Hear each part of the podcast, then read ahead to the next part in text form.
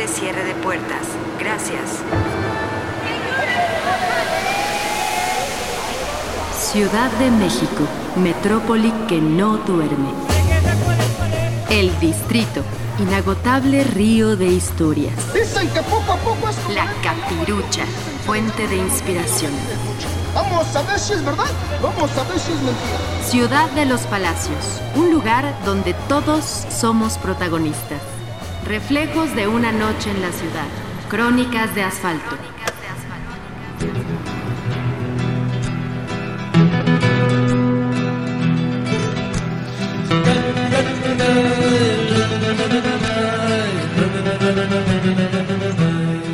Crónica El Burrito, de José Antonio Urdapilleta Pérez. Colección Reflejos e Imágenes de Azcapotzalco. Número 9. Crónicas históricas, costumbristas y urbanas.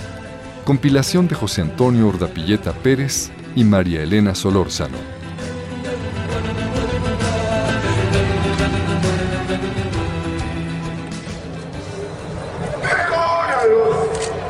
Padre mío, porque no saben lo que hacen.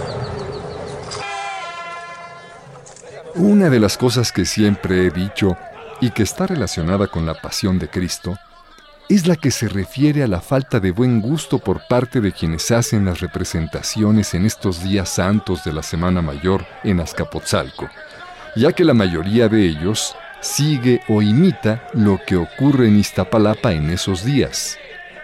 Con estas escenificaciones, solo se le da paso a un exacerbado fanatismo por encima del verdadero fervor religioso. Qué distinto sería si en vez de ver Cristos sumisos ante la voluntad de la divinidad, se tuvieran representaciones de Cristos contestatarios y cantando al compás de rock, como por ejemplo la obra de Jesucristo Superestrella.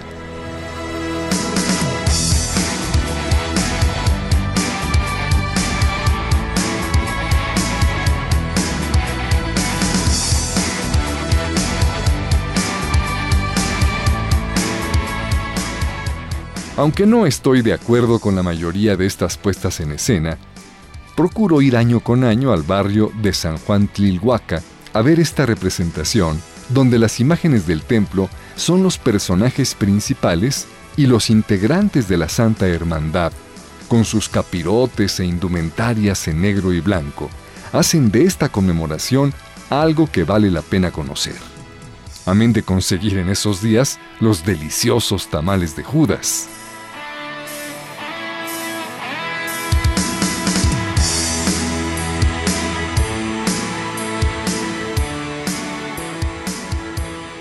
Sin embargo, esta concepción que sobre la Semana Santa he tenido se ha visto modificada con el conocimiento de la historia de El Burrito. De nueva cuenta ha sido doña Paula Soriano quien me narró una de las historias que a mi parecer es de las más bellas que he escuchado y que ocurrió en Azcapotzalco.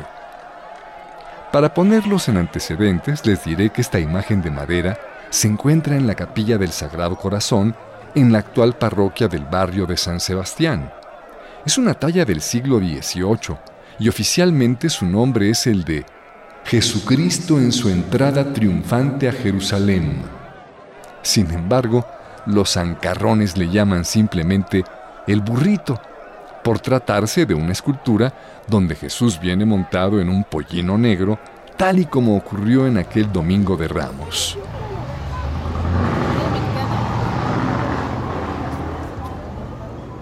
Esta simpática imagen no perteneció a templo alguno, sino a la familia Alvarado, siendo su último dueño o poseedor don Manuel Alvarado, cuya casa se ubicaba en la calle de Minerva y la hoy avenida 22 de febrero.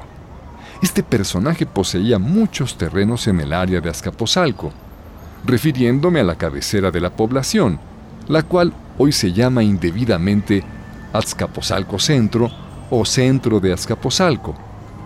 Estos predios abarcaban desde Minerva hasta Castilla, donde hoy se levantan la secundaria 54, el Electra, la Biblioteca José María Morelos y Pavón y la explanada delegacional, colindando con las propiedades de los Rocha y los Paredes. ¡Osana, el Hijo de David! ¡Osana el hijo de David! ¡Bendito el que viene en nombre del Señor!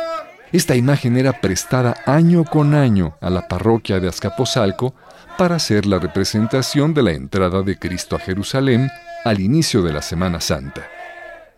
El domingo de Ramos se sacaba en procesión a San Marcos, a San Andrés, a San Martín, para volver a Azcapotzalco para la misa de mediodía. Pues bien, don Manuel tuvo que realizar una serie de composturas en su casa, por lo que pensó enviar la escultura a la antes mencionada parroquia. Así lo hizo, pero a la mañana siguiente, ¿cuál sería su sorpresa al encontrar a el burrito de nuevo en su casa? por lo que decidió entonces guardarlo en el gallinero. Es obvio imaginar lo que sucedió, tal y como el dicho, las gallinas de arriba cagan a las de abajo, por lo que el burrito quedó completamente sucio. Pasado el tiempo, algunos vecinos pasaron a ver a el burrito, encontrándolo muy chamagoso, por lo que le propusieron a don Manuel que mejor se llevara y guardara en Santa María, en la casa de los Rocha, ubicada en Doctor Liceaga. Así lo hicieron y a la mañana siguiente el burrito había vuelto a su casa. Entonces lo llevaron a San Marcos, a casa de don Hilario Soriano, pero al otro día el burrito ya se encontraba de nuevo en su casa. Tras este intento, y al ver que el burrito no se quería ir de su casa, decidieron hacer un último esfuerzo. Así que le dijeron a don Manuel, Como el burrito no se quiere ir, vamos a llevarlo lo más cerca a tu casa. Y lo más cerca es San Sebastián. Así que llévalo con los encuerados. Don Manuel así lo hizo y finalmente el burrito consintió en hallarse en San Sebastián, quedándose con la familia Vargas Moreno, para después quedarse en la parroquia y donde desde mediados del siglo pasado precede la escenificación de Semana Santa en este barrio.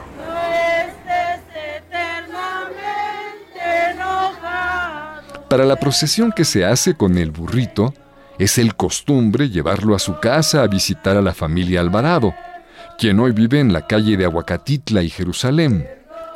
Por esta razón, y porque el recorrido se hace sobre esta última rúa, es que se le impuso dicho nombre a la calle, Nueva Jerusalén, para después devolverlo a San Sebas. Durante la procesión se regala comida y agua a los que acompañan a el burrito. Las calles se adornan con acerrín pintado de colores. Antiguamente los agüejotes eran adornados con moños de papel de China y de los árboles de tamariz se cortaban flores para hacer ramos. Ahora se regalan ramos hechos de manzanilla a los asistentes misma que crece hoy en la plaza de San Sebas de forma silvestre.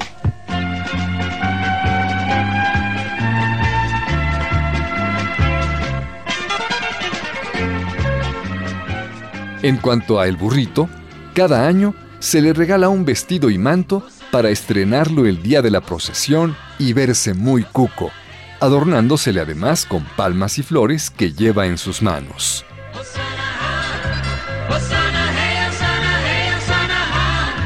Él es el santo, es el hijo de María, es el Dios de Israel, es el hijo de David.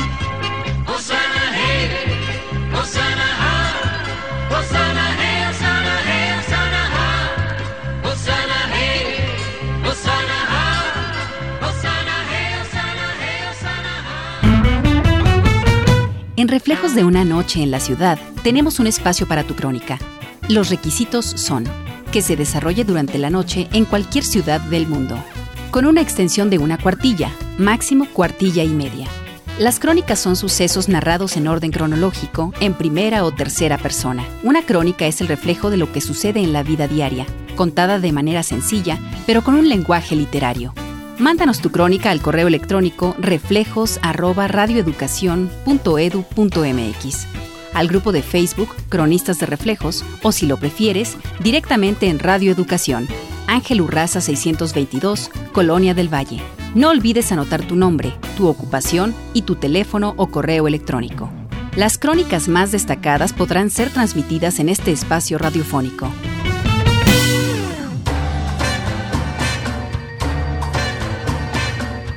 Crónica de una despedida de Juliana López, comunicóloga.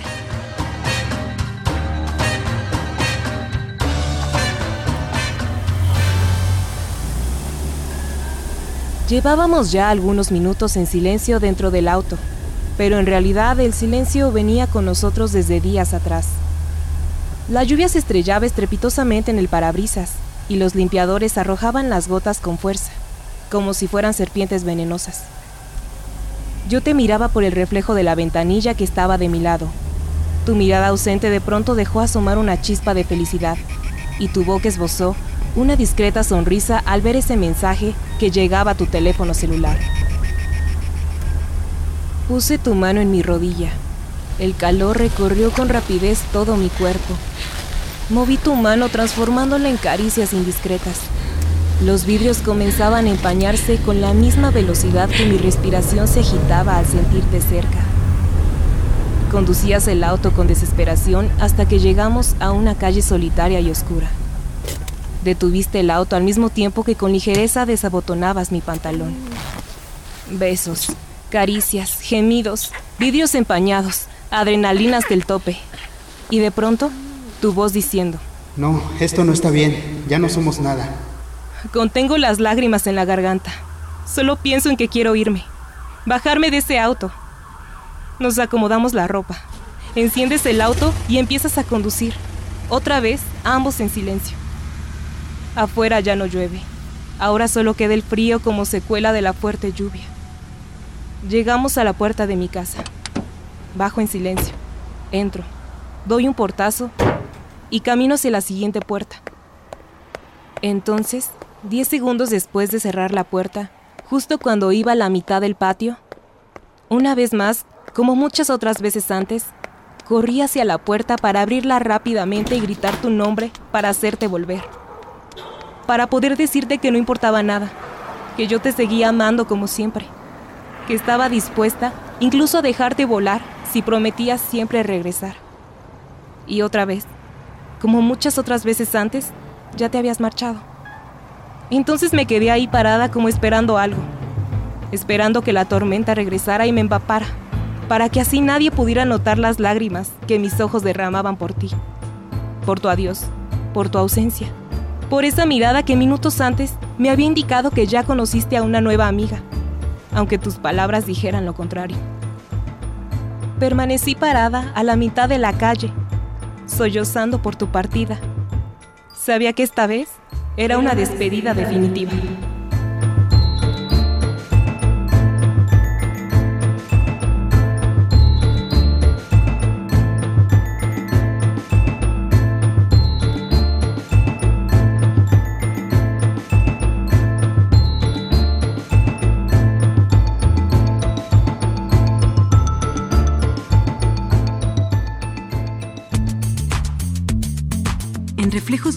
En la ciudad, tenemos un espacio para tu crónica. Únete al grupo de Facebook Cronistas de Reflejos. Consulta los requisitos y comparte tu historia. Las más destacadas podrán ser transmitidas en este espacio radiofónico. Recuerda el grupo en Facebook Cronistas de Reflejos.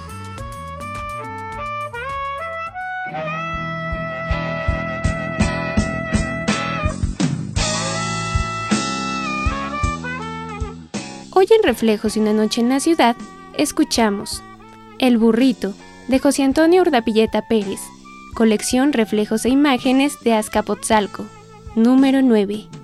Crónicas históricas, costumbristas y urbanas, compilación de José Antonio Urdapilleta Pérez y María Elena Solórzano.